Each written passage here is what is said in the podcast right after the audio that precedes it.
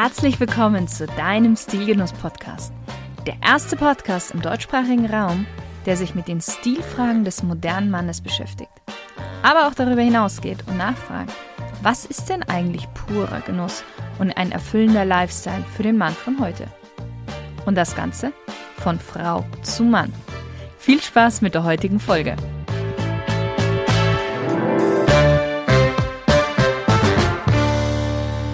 Hallo lieber Stilgenusshörer.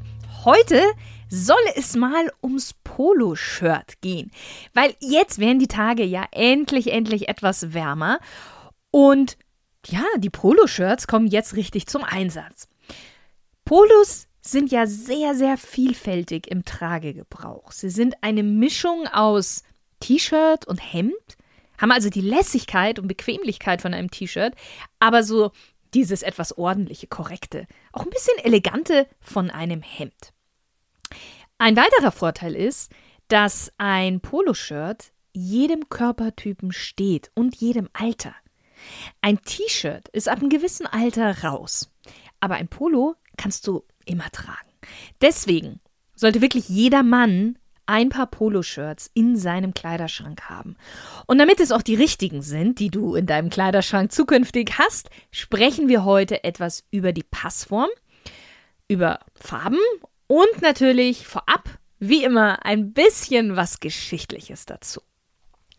Angefangen hat alles im 20. Jahrhundert in Indien. Aufgrund des subtropischen Klimas dort trugen die dortigen Polospieler leichte, gestreifte, etwa hüftlange Trikots aus Baumwolle. Und diese Trikots waren die Vorbilder für die heutige Version des Poloshirts. Jetzt aber zum wirklichen Erfolg und Bekanntheitsgrad verhalf eine Wette, die den Kapitän, wir switchen jetzt mal landmäßig, die den Kapitän der französischen Davis Cup Mannschaft ermutigen sollte, sein Team zum Sieg zu führen. Der Preis für den Sieg war ein Satz Krokodilledertaschen. Und heraus kam ein kleines Logo in Form eines Alligators. Und ich bin mir sicher, bei dir klingelt schon. Und dieses Logo hat für viel Bekanntheit gesorgt. Der französische Tennisspieler René Lacoste entwarf zuerst für sich selbst ein funktionelles Hemd für den Tennissport. Denn zu seiner aktiven Zeit kleideten sich zum Beispiel die Frauen beim Tennis in Blusen und in langen Röcken und die Männer trugen Flanellhosen und langarmige weiße Hemden. Und das, wie du dir jetzt sicherlich vorstellen kannst, ist nicht wirklich sehr bequem beim Ausüben von Sport.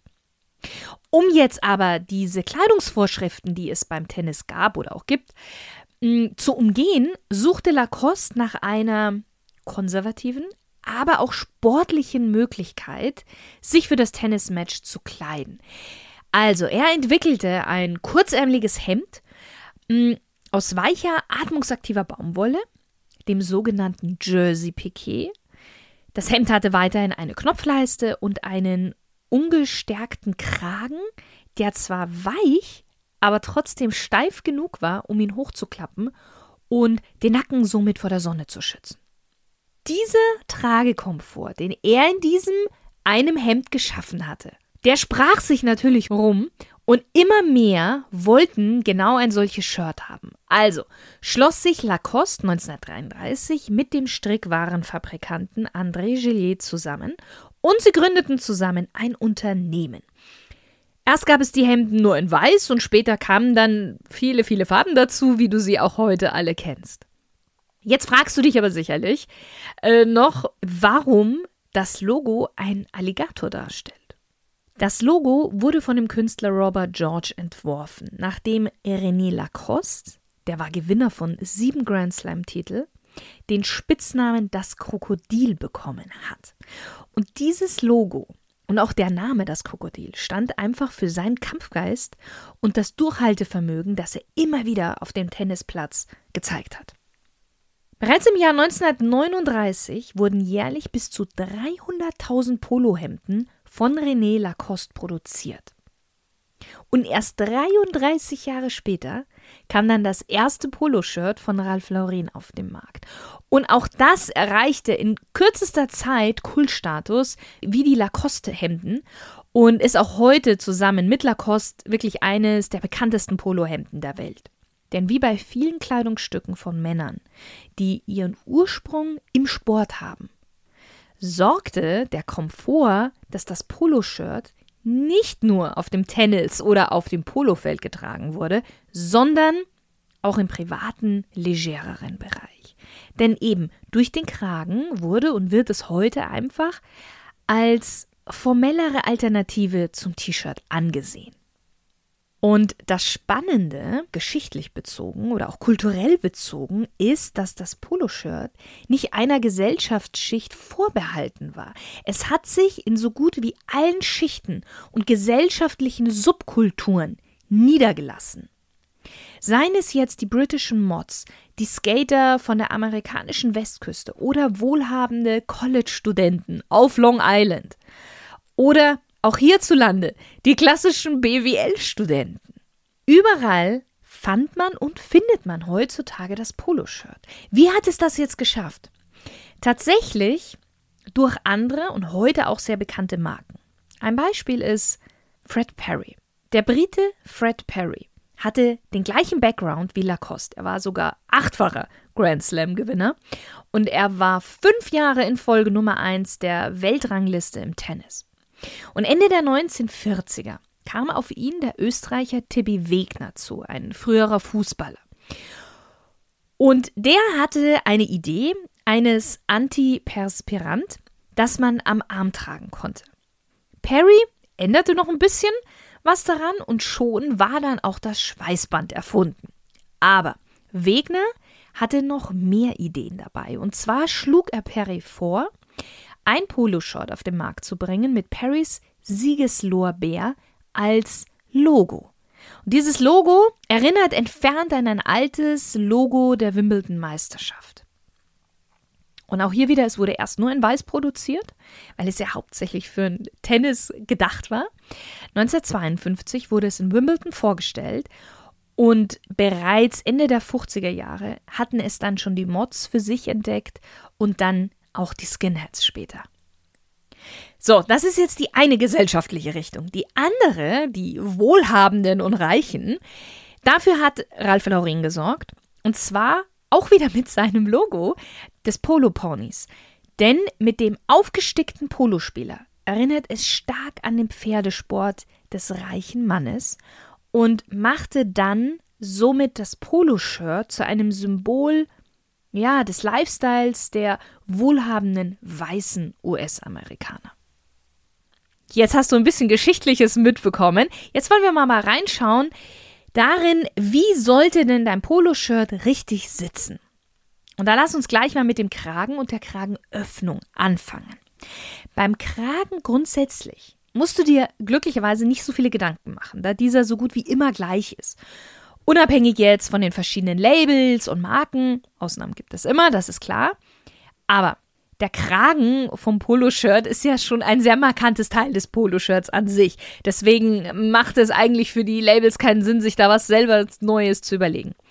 Worauf du jetzt aber schauen solltest beim Kragen, ist, wo die Knöpfe bzw. die Knopfleiste endet weil die ist immer unterschiedlich und die sollte nicht tiefer enden als auf der Höhe deiner Achsel, also da, wo sie gerade anfängt. Alles andere ist zu lang. Das sieht proportional nicht sehr gut aus. Es könnte fast eher wirken wie ein langes ähm, V-Neck. Lieber da die Finger von lassen. Wenn du das Shirt anprobierst, dann öffne die oberen zwei Knöpfe. Unabhängig davon, ob das Poloshirt jetzt zwei oder drei Knöpfe hat. Die obersten zwei öffnen und dann beobachte, wie sich der Kragen und die Knopfleiste um deinen Hals und um deine Brust legt. Wenn der Kragen sich komplett spreizt, also komplett auf die Seite geht, zu den Seiten hin flieht, dann empfehle ich dir, noch ein anderes Poloshirt zu testen. Der Kragen sollte schön am Hals anlegen, ein bisschen Stand haben, aber dennoch komfortabel sein und so locker geöffnet aussehen, ohne deine ganze Brust und deinen Hals zu offenbaren. Gehen wir weiter zu den Ärmeln, weil die sind auch sehr wichtig. Die Ärmel sollten bei dir auf der Mitte des Bizeps enden. Hier ist die optimale Länge. Und den Arm liebevoll umarmen, um in derselben Wortfamilie zu bleiben. Auf gar keinen Fall darf dein Arm darin schwimmen oder der Ärmel zu weit davon abstehen. Dadurch bekommst du nämlich optisch kleine Ärmchen, ich nenne das jetzt mal so, und das will kein Mann eigentlich. Selbst jemand, der eher schmal ist vom Körperbau, kann mit der richtigen Ärmelweite optisch breitere Oberarme sich zaubern. Wenn das Polo sonst überall wirklich gut sitzt, dann sollte die Ärmelweite nicht der Grund sein, es nicht zu kaufen, denn du kannst die Ärmel bei deinem Schneider des Vertrauens etwas anpassen lassen. Das Gegenteil, das Ärmelbündchen sitzt knalleng am Arm, schneidet sogar ein. Auch das wollen wir nicht, denn auf Dauer wird es für dich erstens mal nicht bequem sein und man sieht es einfach, dass es zu eng ist. Und ähm, ja, und du somit eigentlich keine Ahnung von Passform hast. Der Korpus an sich. Das Polo hat die richtige Größe, wenn du auf einer Seite, auf der Höhe deines Bauchnabels, circa zwei bis vier Zentimeter Stoff greifen kannst, ohne dir dabei den Bauch zu zwicken. Die optimale Länge hast du, wenn das Shirt auf der Mitte des Schrittes endet. Oder gerne auch noch etwas darüber. Wenn du dir deine Hose anziehst, dann sollte das Shirt gerade den Gürtel abdecken oder eben bis Mitte des Schrittes gehen. Da ist der Vorteil, wenn du dich streckst, sieht man nicht sofort deinen Bauch oder Rücken. Und du kannst, wenn du möchtest, auch das Poloshirt vorne so etwas lose in die Hose stecken. Und das sieht weiterhin noch locker aus, als wenn es einfach zu kurz ist. Manche Polos sind hinten etwas länger geschnitten als vorne. Der Unterschied sollte aber auf keinen Fall größer als drei bis vier Zentimeter sein, weil alles andere sieht ein bisschen komisch aus. Jetzt kommen wir zu einem Punkt, den ganz viele nicht kennen oder auch zu wenig Beachtung schenken. Viele gucken immer auf die Passform, aber wir sprechen jetzt mal über das Material. Und da geht es jetzt nicht unbedingt um die Stoffqualität an sich, die sollte natürlich immer vorzüglich sein, darüber brauchen wir nicht sprechen, sondern darum, welches Material bei dir und deinem Figurtypen am besten ist. Bist du nämlich jetzt etwas breiter gebaut, also mit ein bisschen vielleicht Bäuchlein oder so, dann ist ein Baumwollpiquet für dich die beste Wahl. Warum? Weil das Material ein bisschen steifer ist als so ein klassischer Baumwoll-Jersey und somit deine Problemzone etwas kaschiert, speziell im Bauchbereich oder auch der, im Brustbereich herum.